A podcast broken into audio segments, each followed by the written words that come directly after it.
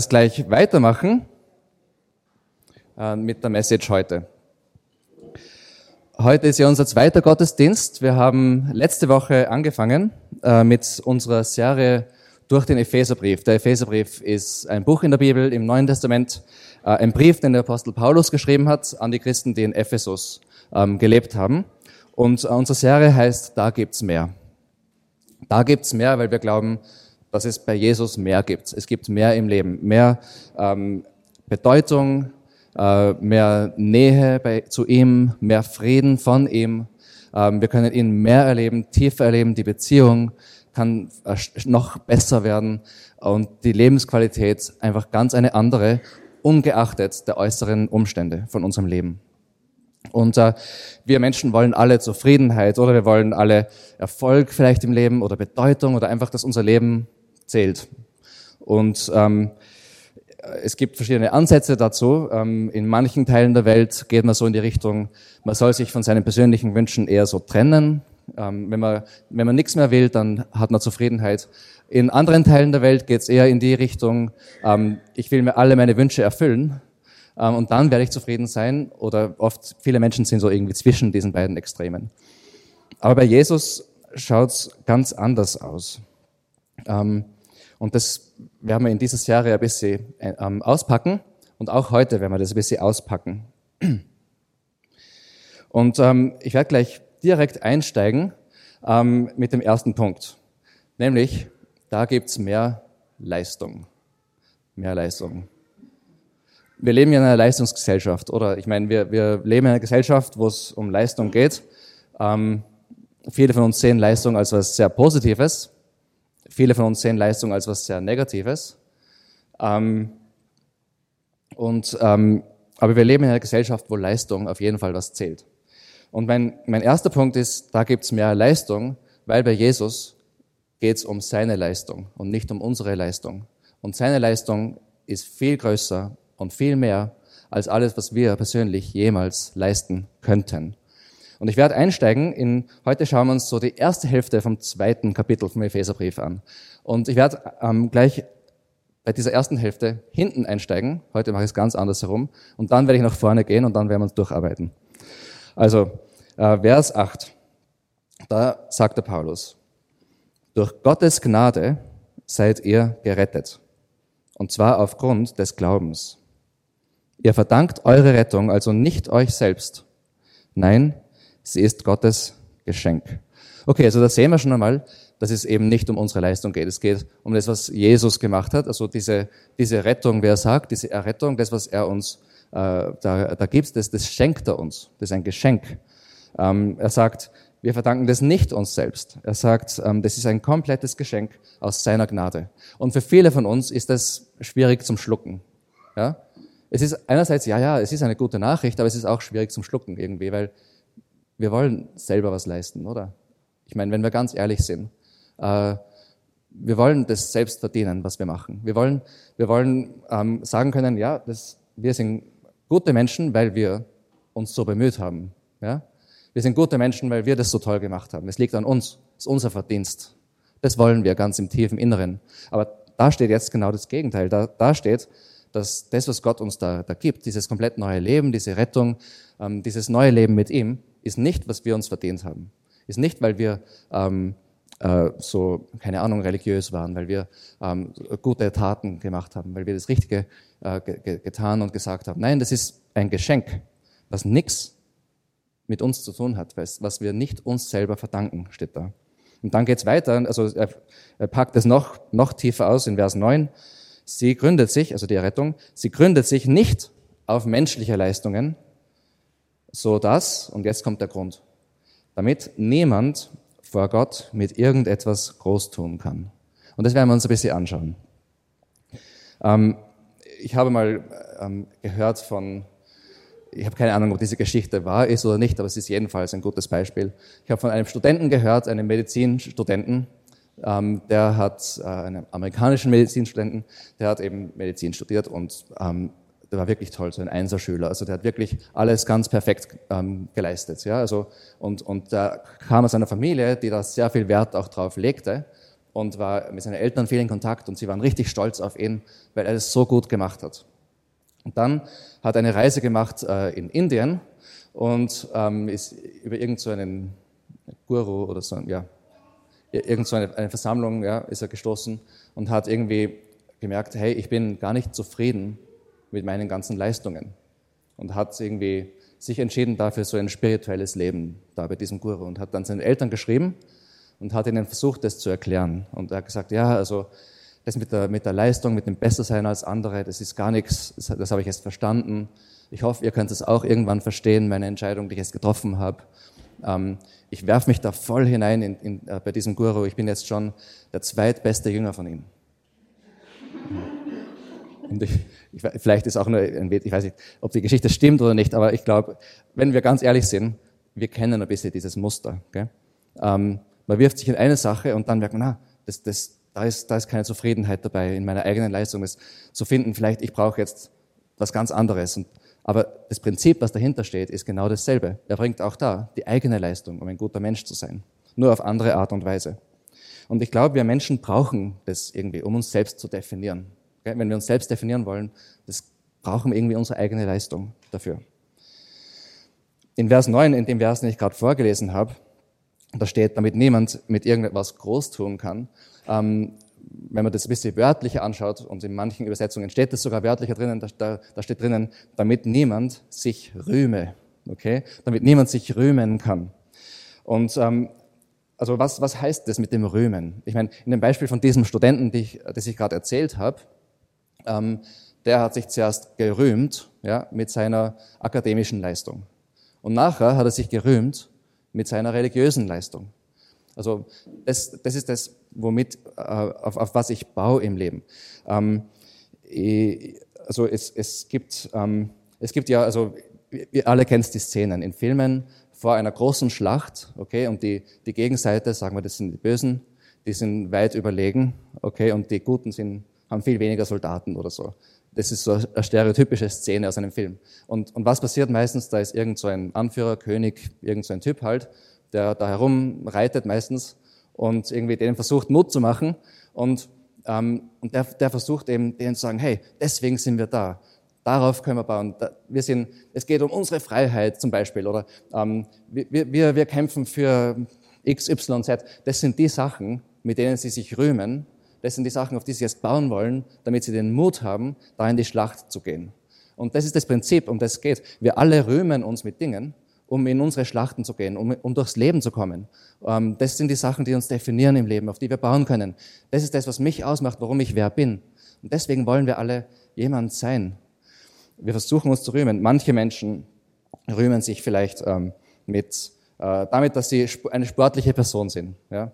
Ähm, zwei Stunden in der Früh ins Fitnessstudio, zwei Stunden am Nachmittag schwimmen, das ist übertrieben.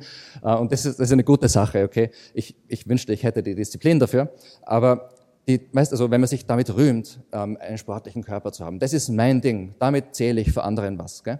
Ein, andere, ein anderer Mensch rühmt sich vielleicht damit mit akademischem Erfolg zum Beispiel, das, was wir im Beispiel gehabt haben. Ein anderer Mensch rühmt sich damit, dass er richtig hart arbeitet, in der Arbeit äh, vorankommt und dass er richtig, also ja, in der Arbeit richtig fleißig ist. Ähm, ist auch keine schlechte Sache, fleißig zu sein. Aber das ist so, das definiert diese Person. Ähm, man kann sich auch äh, rühmen ähm, in dem, wo man herkommt. Also man kann sich rühmen, ich bin, ich bin Österreicher. Ähm, oder wir haben viele Nationalitäten hier heute. Ähm, ich bin Brasilianer, ich bin Brasilianerin, ich bin aus Litauen. Stimmt das? genau. Ähm, unterschiedliche, aber es ist ganz egal was. Ähm, Menschen haben das oft so in sich. Das ist das, was uns ausmacht, was uns besser macht. Ich sage das nicht über euch übrigens, nur generell betrachtet. Ähm, man kann sich in vielen verschiedenen Dingen rühmen. Man kann sich auch in, in religiösen Dingen rühmen. Ich, ich, bin, ich, ich baue drauf, was mich ausmacht, ich bin besser im, im, in der religiösen Disziplin. Ja. Ich, ich faste viel, ich, ich lese viel in der Bibel, ähm, ich bete viel. Und beten und fasten und Bibellesen ist eine gute Sache, aber ist jetzt ein Unterschied. Das mit dem Rühmen ist ein bisschen ein Problem. Und, und warum ist es ein Problem? Und dazu möchte ich schnell einen Exkurs vom Epheserbrief machen und mir ein Gleichnis anschauen, das Jesus erzählt hat. Und das werden wir uns durchlesen. Das finden wir in Lukas 18, Verse 9 bis 14. Und ähm, in diesem Gleichnis, da geht es darum, da geht es um eine religiöse Person, ja, also um eine Person, die viel richtig gemacht hat im Leben, die alles, also den, bei den damaligen Maßstäben einfach richtig gemacht hat. Und die hat sich gerühmt darin, dass sie eine gute Person ist, ja, ein guter Mensch ist. Und es geht um, eine, um einen anderen Menschen, einen Zöllner. Die Zöllner waren damals richtig verhasst. Die haben mit den Römern gemeinsame Sache gemacht. Das war die Besatzungsmacht. Und die haben meistens auch Geld selber eingezogen. Ja. Und also vor dieser Geschichte hat dieser Zöllner sich gerühmt darin, das sehen wir jetzt in der Geschichte nicht, aber das macht Sinn von der Vorgeschichte her, hat er sich gerühmt darin, dass er zum Beispiel Macht durch Reichtum hat. Ja. Dass er quasi ja, Geld hat, dass er anderen, dass er bestimmen kann, wer wie viel zahlen muss oder solche Sachen. Okay? Ähm, also er hat sich darin gerühmt. Und die waren natürlich verhasst von, von den damaligen, von den Juden damals. Okay, ich lese ab Vers 9. Jesus, er, sprach aber auch zu einigen, die auf sich selbst vertrauten, also die auf diesen Ruhm gebaut haben, dass sie, die auf sich selbst vertrauten, dass sie gerecht seien und die übrigen verachteten dieses Gleichnis. Zwei Menschen gingen hinauf in den Tempel, um zu beten. Der eine, ein Pharisäer, und der andere ein Zöllner. Der Pharisäer stand und betete bei sich selbst, Gott, ich danke dir, dass ich nicht bin wie die übrigen der Menschen, Räuber, Ungerechte, Ehebrecher oder auch wie dieser Zöllner. Ich faste zweimal in der Woche, ich verzehnte alles, was ich erwerbe, das heißt, er hat großzügig gespendet. Ähm, der Zöllner aber stand weit ab und wollte sogar die Augen nicht aufheben zum Himmel, sondern schlug an seine Brust und sprach, Gott sei mir dem Sünder gnädig. Ich sage euch, dieser ging gerechtfertigt hinab in sein Haus, im Gegensatz zu jenem, denn jeder, der sich selbst erhöht, wird erniedrigt werden, wer aber sich selbst erniedrigt, wird, wird erhöht werden. Also der Pharisäer, dieser religiöse Mensch, rühmt sich da über seine geistliche Disziplin, ja, über seine Großzügigkeit. Und wie gesagt, der Zöllner hat sich vorher über gerühmt darin, dass er diesen Lebensstil lebt von, er hat viel Geld. Aber jetzt in dieser Geschichte schaut es bei einem von diesen beiden Personen anders aus, nämlich beim Zöllner. Der Pharisäer rühmt sich noch immer in diesen religiösen Dingen, aber der Zöllner hat gemerkt, das, das passt nicht. Es, es ist nicht genug. Es ist nicht gut genug. Meine Leistung ist nicht gut genug. Ich brauche mehr Leistung. Er sagt, ich bin ein Sünder. Gott, vor Gott ist es nicht genug. Ähm, mein Ruhm führt zu nichts. Der Pharisäer, der sich selber rühmt, schaut auf Menschen, die ein anderes Wertesystem haben, runter. Ja? Er sagt, ich bin Gott sei Dank, danke, dass ich nicht so bin wie dieser Zöllner und wie diese anderen Menschen. Weil das Ding ist, wenn du dir vorstellst, dass du jetzt, nehmen wir an, du bist eine Person, die sich wirklich rühmt darin, dass du hart arbeitest, okay? Und dann siehst du eine Person, ähm, die vielleicht ähm, nicht so hart arbeitet. du denkst dir vielleicht, die Person ist faul, ja, soll sich ein bisschen zusammenreißen, soll früher aufstehen, was lernen gescheit. Kennst du diese Gedanken oder habt ihr es schon einmal gehört? Ja, Versteht ihr? Die Person, die da so sehr auf das baut, schaut automatisch runter auf die Person, die das nicht macht. Vielleicht die sportliche Person, ja? Vielleicht siehst du jemanden, ähm, der sich ein bisschen gehen lässt. Denkst du, sollte auch mal was machen. Ja, du schaust runter auf die Person. Vielleicht bist du jemand, der sich in deinen religiösen Dingen rühmt, ja? Ich mache das so gut, das Geistliche. Und dann siehst du jemanden, der, den das gar nicht interessiert und, oder der das ganz anders macht und denkst dir, Und du schaust eigentlich im Herzen runter auf die Person. Auch wenn du es nicht zugeben willst, weil das wird dann gegen diese religiösen Dinge äh, verstoßen, wo du dich ja rühmst, dass du sie einhaltest. Und so, so ist das menschliche Herz. Und wenn wir uns um uns selber rühmen, ja, wenn wir uns selber rühmen, wenn wir auf uns selber bauen, wenn wir uns selber groß tun, dann führt das unweigerlich dazu, dass wir auf andere runterschauen. Und wenn wir dagegen das Leben von Jesus anschauen, ist jemand, Jesus hat alles gehabt im Himmel, aber er hat nicht runtergeschaut auf die Menschen, sondern er ist runtergekommen und hat sich unter sie begeben, indem er für die Menschen gestorben ist. Und das ist unser König. Das heißt, da haben wir ein Problem, ja, wenn wir uns selber rühmen. Da ist, da ist echt ein Problem für Gott. Weil das mit dem Runterschauen auf andere funktioniert nicht bei Gott. Das ist nicht genug Leistung. Aber wenn wir viel leisten, schauen wir runter auf andere. Das heißt, das mit der Leistung, da sind wir in einer Sackgasse. Okay, das war der erste Punkt.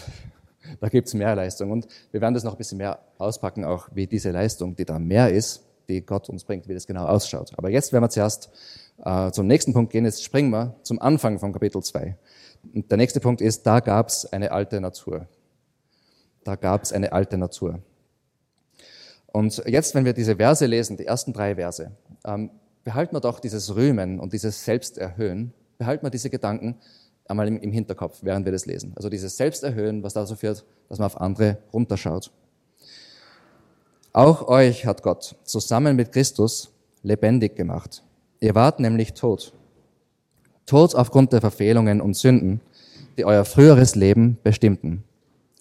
Ihr hattet euch nach den Maßstäben dieser Welt gerichtet und wart dem gefolgt, der über die Mächte der unsichtbaren Welt zwischen Himmel und Erde herrscht, jenem Geist, der bis heute in denen am Werk ist, die nicht bereit sind, Gott zu gehorchen. Wir alle haben früher so gelebt.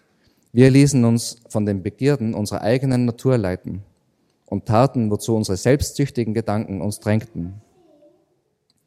So wie wir unserem Wesen nach waren, hatten wir genau wie alle anderen nichts verdient, als Gottes haben. Okay, das ist ein bisschen eine harte Passage jetzt, oder? Ähm, und ich glaube, wenn man das mit dem Rühmen, mit dieser Sackgasse, mit diesem Großtun, mit der Leistung, die nur dazu führt, dass man erst recht äh, runterschaut auf andere, im Kopf hat, dann fängt man vielleicht an, dass man auch diese Passage ein bisschen nachvollziehen kann. Und ich möchte ein paar Sachen auspacken jetzt ähm, aus diesen Versen. Das erste ist, da steht das mit dem, der über die Mächte der unsichtbaren Welt herrscht und dass wir äh, dem nachfolgen. Ähm, ja, da ist der Teufel gemeint. Okay. Ist es nicht heute, heutzutage sehr beliebt, über den Teufel zu reden. Und heute geht es auch nicht um den Teufel. Ich werde nicht recht viel über ihn reden. Aber es ist, aber es ist ich glaube, interessant, kurz drüber nachzudenken. Da ist der Teufel gemeint als eine, als eine echte Person, ähm, ein gefallener Engel, der darum gefallen ist, weil er selbstsüchtig und egozentrisch war, weil er sich selbst gerühmt hat. Ähm, es gibt im ersten Timotheusbrief, das ist ein anderer Brief im Neuen Testament, und das werden wir jetzt nicht aufschlagen, aber es gibt da im dritten Kapitel, da geht es darum, welche Leiter, ähm, welche Personen als Leiter eingesetzt werden sollen in, in der Kirche und so. Und da, da gibt es eine Warnung ähm, für Leiter, die eingesetzt werden. Nämlich, dass die Warnung ist, dass sie nicht überheblich sein dürfen und sich auf die Position was einbilden sollen. Das heißt, auf andere runterschauen. Das heißt, sie sollen sich nicht groß tun und auf andere runterschauen, weil sonst erleiden sie dasselbe Gericht, was der Teufel erlitten hat. Okay? Und das möchte ich auch nicht das zu extrem auspacken, aber ich möchte nur sagen, man sieht, dass das, das dasjenige ist, an dem der, der Teufel gefallen ist.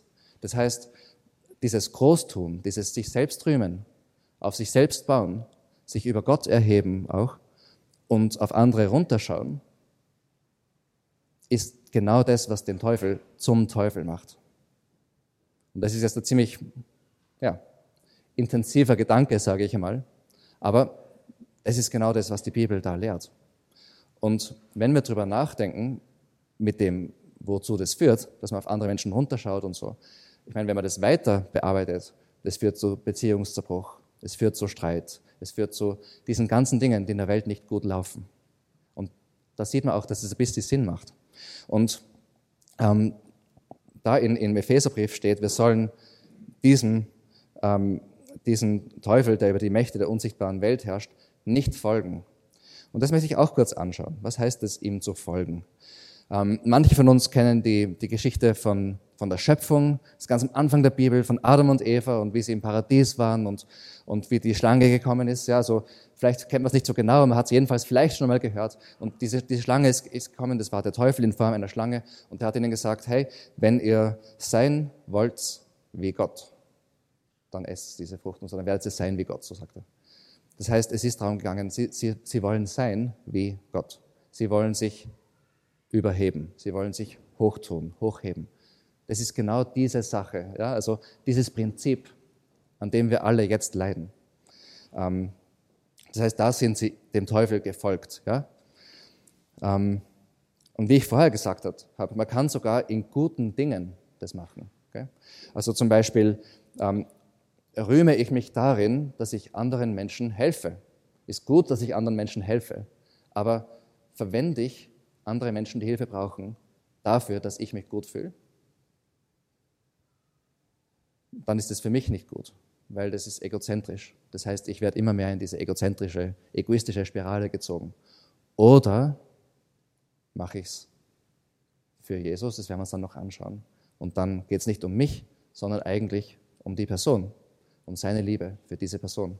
Zum Beispiel, also man kann alles, alles, alles, auch gute Dinge für sich selbst machen.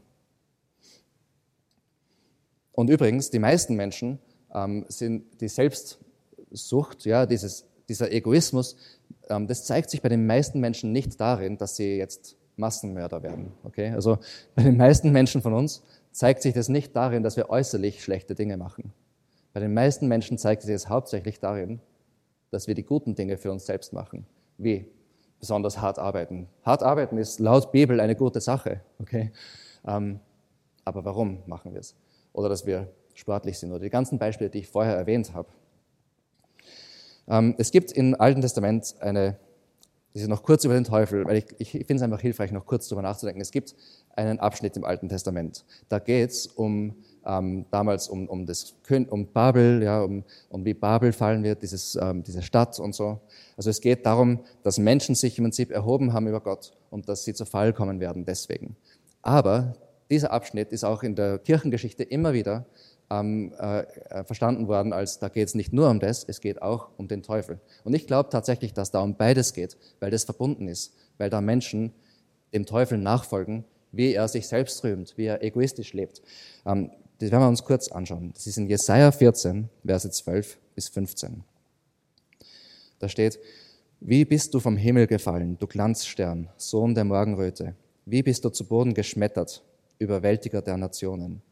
Und du, du sagtest in deinem Herzen, zum Himmel will ich hinaufsteigen, hoch über den Sternen Gottes meinen Thron aufrichten und mich niedersetzen auf den Versammlungsberg im äußersten Norden. Ich will hinaufsteigen auf Wolkenhöhen, dem Höchsten mich gleich machen. Doch in den Sheol wirst du hinabgestürzt, in die tiefste Grube. Und das spiegelt ganz genau das, was Jesus gesagt hat. Wer sich selbst erhöht, wird zu Fall kommen. Wer sich selbst erniedrigt, wird hochgehoben. Wer sich selbst erniedrigt, kann ein Geschenk annehmen von Gott, das nicht auf die eigene Leistung gebaut ist, sondern auf seine Leistung gebaut ist. Wer sich selbst erhöht, wird es nie schaffen, ein Geschenk der Gnade anzunehmen, weil das gegen den Strich geht. Okay, noch ein paar Sachen von diesen Versen, bevor wir weitergehen.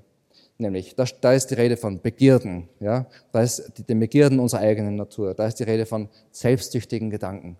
Und das sind alles Arten und Weisen, über dasselbe Prinzip zu reden. Und ich meine, wenn wir ehrlich sind und darüber nachdenken, wir kennen das aus unserem Leben. Ich auf jeden Fall.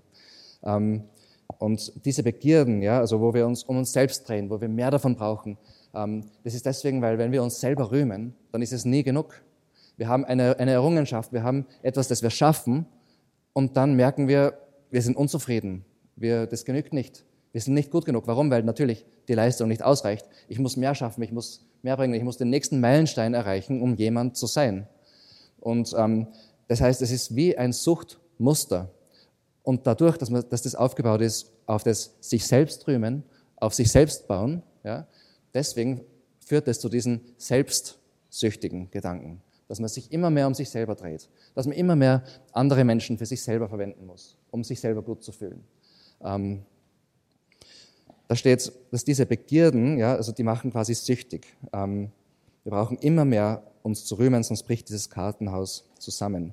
Und das bestimmt unsere, unser Leben, unser ganzes Leben. Und am Schluss macht uns das kaputt. Und frei zu sein davon bedeutet, dass es nicht mehr um unseren Ruhm geht, sondern um Gottes Ruhm. Dass es um seine Ehre geht, dass es um ihn geht. Und das werden wir uns auch gleich noch anschauen. Wenn wir auf Gott schauen, Gott ist der Schöpfer von dem ganzen, vom ganzen Universum. Wir sind Schöpfung. Er hat uns erschaffen, um in dieser Beziehung zu stehen. Und wenn wir uns zweckentfremden und selbst versuchen, eigenständig zu sein von ihm, dann fangen wir an, uns um uns selber zu drehen.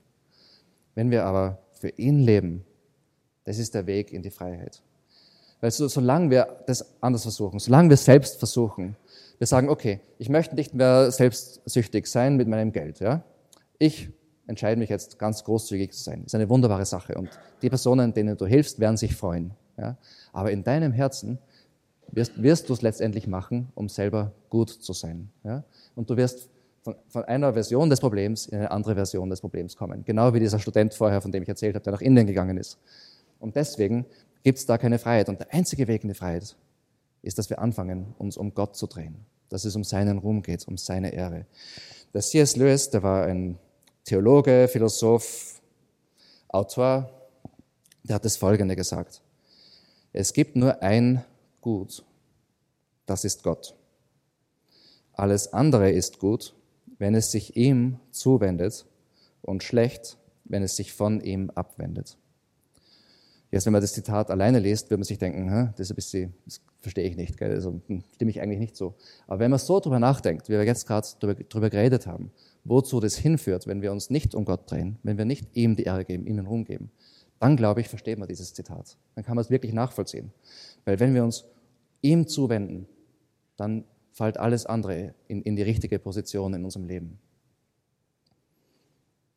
Wir brauchen quasi eine stärkere Schwerkraft, ja, um die wir uns drehen können. Weil wenn wir nicht diese stärkere Schwerkraft haben, um die wir uns drehen, ähm, wir müssen quasi wie der Mond sein, der sich um einen Planeten dreht. Okay? Oder wie ein Planet, der sich um die Sonne dreht, ist ganz egal. Ähm, weil wenn wir das nicht haben, dann sind wir wie so ein Planet, der irgendwo im Weltall herumschwirrt, weit weg von irgendeiner Sonne und wo es kalt und dunkel und finster ist. Und ich werde den Vergleich nicht mehr weitermachen, ähm, aber ich glaube, es ist vielleicht ein hilfreiches Bild. Ich werde zum nächsten Punkt gehen. Und jetzt schauen wir uns die, ähm, die Mitte an von dieser Passage. Da gibt es eine neue Natur. Da gibt es eine neue Natur. Und jetzt sehen wir, wie Gott reagiert. Im, im Vers 3 hat es aufgehört mit dem, sie haben Gottes Zorn verdient. Okay? Sie haben Gottes Zorn verdient. Aber jetzt in Vers 4 sehen wir, wie Gott eigentlich reagiert. Und da steht, doch Gottes Erbarmen ist unbegreiflich groß. Wir waren aufgrund unserer Verfehlungen tot. So, das ist dieser Zustand von um sich selber drehen. Ja. Aber er hat uns so sehr geliebt, dass er uns zusammen mit Christus lebendig gemacht hat. Ja, es ist nichts als Gnade, dass ihr gerettet seid. Also Gott reagiert mit Erbarmen und Gnade. Gott reagiert mit Erbarmen und Gnade. Und manche Menschen denken sich, ja, warum steht da, wir haben Gottes Zorn verdient? Das ist genau das Beispiel, wo Jesus sagte, wer sich selbst erniedrigt, wird erhöht. Wir können nicht Gottes Erbarmen und Gnade annehmen, wenn wir nicht verstehen, dass wir uns durch das uns, uns selber drehen ein großes Problem haben. Selber haben, aber auch mit Gott haben, der die Welt anders erschaffen hat. Und deswegen ist da, steht es von Gottes Zorn da, aber wir sehen dann auch, wie Gott ist. Er ist gut, er ist voller Erbarmen, er ist voller Liebe. Ich meine, ähm, was hat, er, er, da steht, er hat uns zusammen mit Christus lebendig gemacht. Jesus ist auf die Welt gekommen als Mensch. Ähm, er, hat, er hat unter uns gelebt, in, in relativer Armut. Ja? Ähm, er hat alles mitgemacht, was auch wir mitmachen, eigentlich viel schlimmere Sachen, als was die meisten von uns wahrscheinlich jemals mitmachen werden. Ähm, und dann hat er diesen, ähm, dieses, diesen Lohn, ja, also wenn du dir vorstellst, wenn du dich immer um dich selber drehst und es ist wie eine, eine, eine Sucht, es wird immer schlimmer, du brauchst immer mehr, äh, du, du wirst immer egoistischer. Wenn du das multiplizierst das jetzt auf unendlich, ja, auf die Ewigkeit, wie selbstzentriert du da wirst. Ja. Und er hat das, das Resultat von dem, hat er selber ausgebadet. Er hat gesagt, ich möchte nicht, dass das auf dich zutreffen wird. Ich werde das statt dir in Kauf nehmen. Und er ist ans Kreuz gegangen und er ist gestorben und vom, von seinem Vater im Himmel getrennt worden, von der Quelle des Lebens getrennt worden. Der absolute geistliche Tod. So da steht, wir waren tot, ja, aufgrund unserer Fehlungen. Diesen Tod, der viel mehr als nur ein körperlicher Tod ist, den hat Jesus auf sich genommen, damit wir diesen Tod nicht erleben müssen und nicht mehr erleben müssen. Dieses um uns selber drehen. Und dann hat er den Tod ähm, besiegt, er ist auferstanden vom Tod. Und dann steht, jetzt können wir zusammen mit Christus in ihm lebendig gemacht werden. Das heißt, wir kriegen, wir kriegen den Lohn von einem Leben, wie es Jesus gelebt hat. Ein Leben, das Jesus gelebt hat. Ähm, Jesus, der so gelebt hat, der nicht gesagt hat, so dein Leben für mich, ja, um mich aufzubauen, sondern mein Leben für dich. Ich gebe alles für dich. Und den Lohn für dieses Leben, das das Gegenteil von selbstzentriert ist, ein Leben, ähm, das perfekt ist, diesen Lohn will er uns jetzt geben. Aufgrund von seiner Leistung, nicht aufgrund von unserer Leistung. Und da ist dann eine tiefe Verbundenheit, die wir erleben. Ja, also mit ihm. Statt egoistisch auf uns selbst zu schauen, schauen wir auf Jesus, aufs Kreuz und wir sehen, wie da eigentlich, wir identifizieren uns damit, wir sagen, wow, der Tod ist der Tod, den ich hätte sterben sollen. Und dieses Leben, was er, das, ähm, das neue Leben ist das Leben, was er mir jetzt schenkt. In Vers 6 steht, zusammen mit Jesus Christus hat er uns vom Tod auferweckt und zusammen mit ihm hat er uns schon jetzt einen Platz in der himmlischen Welt gegeben, weil wir, weil wir mit Jesus Christus verbunden sind. Ist das nicht wunderbar? Ist das nicht gewaltig? Und das erleben wir schon jetzt, diesen Platz in der himmlischen Welt als, als, als Vorgeschmack. Und ähm, wir werden es nochmal noch viel intensiver erleben. Wir können uns komplett mit ihm identifizieren, mit diesem neuen Leben. Ähm, an einer anderen Stelle in der Bibel sagt, auch der Paulus sagt, nicht mehr ich lebe, sondern Christus lebt in mir. Diese Identifikation mit ihm ist perfekt. Er ist, er ist unser Zentrum. Wir drehen uns um, um ihn jetzt. Und es geht nicht mehr um unsere Leistung, sondern um seine. Ähm, in Vers 7 steht, bis in alle Ewigkeit will er damit zeigen, wie überwältigend groß seine Gnade ist, seine Güte, die er uns durch Jesus Christus erwiesen hat. Noch einmal, durch Gottes Gnade seid ihr gerettet, und zwar aufgrund des Glaubens. Ihr verdankt eure Rettung also nicht euch selbst. Nein, sie ist Gottes Geschenk. Sie gründet sich nicht auf menschliche Leistung, so dass niemand vor Gott mit irgendwas groß tun kann. Das ist das Einzige, was diesen Kreislauf von sich selbst rühmen durchbrechen wird. Sonst schwingen wir von einer Sache in die andere Sache und machen wieder dasselbe. Das ist das Einzige, was es durchbricht, ist, dass wir dieses Geschenk annehmen. Dieses Geschenk, das er uns schenkt aus Gnade. Und diese, und dann führt es zu guten Werken. Das führt dann zu guten Werken. Und diese guten Werke sind dann nicht mehr dazu da, dass wir uns selbst rühmen, ja, weil wir drehen uns jetzt um Jesus. Ähm, die führen nur mehr, die sind nur mehr ein Liebesdienst an Jesus aus Dankbarkeit. Ähm, wenn wir Menschen helfen ähm, oder wenn wir, ähm, egal was wir machen, an guten Dingen, wir machen es nicht mehr, um uns selber aufzubauen, sondern aus einem ganz anderen Grund, nämlich um Gott anzubeten, weil wir jetzt nicht mehr selbstzentriert leben, sondern Gott zentriert. In Vers 10 steht, was wir sind, ist Gottes Werk. Er hat uns durch Jesus Christus dazu geschaffen, das zu tun, was gut und richtig ist. Gott hat alles, was wir tun sollen, vorbereitet und an uns ist es nun, das Vorbereitete auszuführen. Ich habe neulich ähm, mit der Gida, mit der Gida darüber geredet, dass wir uns so sehr wünschen, dass jeder Christ einfach wirklich radikal für Jesus lebt, ja, komplett für Jesus lebt, bereit ist, egal was er uns bittet, zu machen. Und, ähm, und wir haben irgendwie darüber geredet, dass äh, und, und wir haben wir haben viele Dinge in unserem Leben falsch gemacht, okay? Und deswegen äh, bauen wir auf die Leistung von Jesus und nicht auf unsere Leistung. Aber wir haben darüber geredet, dass wir ähm, von England nach Österreich gezogen sind, um Wiener Dienst zu gründen und dass das Menschen radikal sehen, aber dass wir das nicht als radikal sehen, okay? Und der Punkt war, wir haben ein bisschen darüber gerätselt, gell?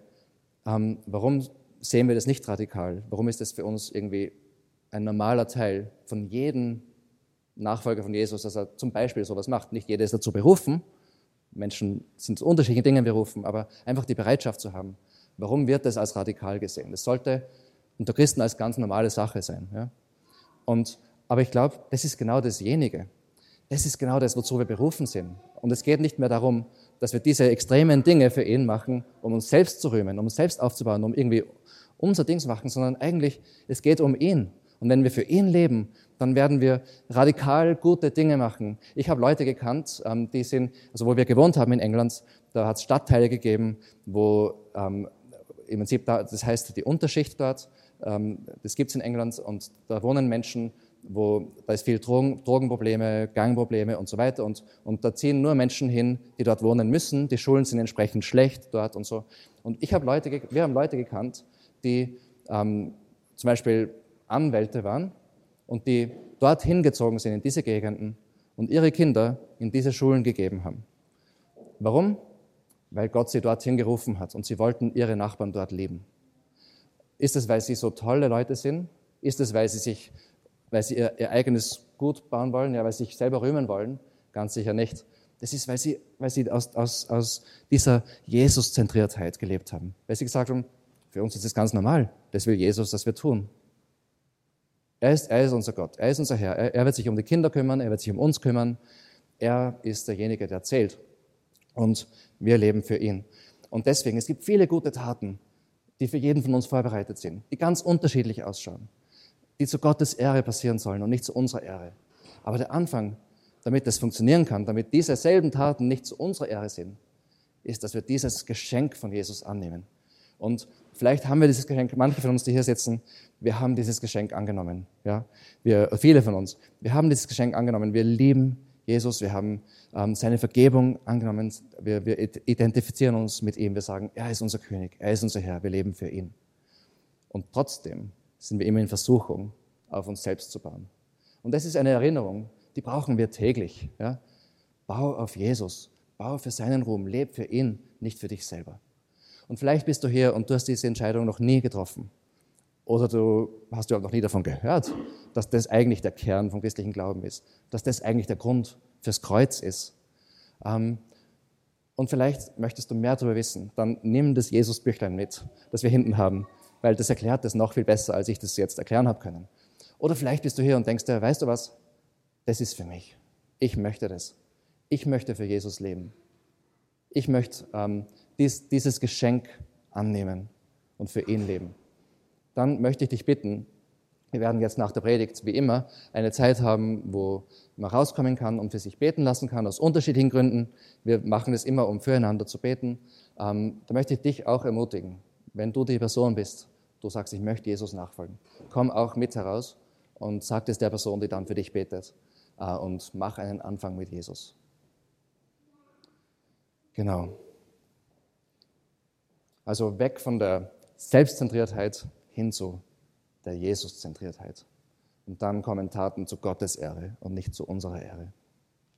Amen. Danke fürs Zuhören.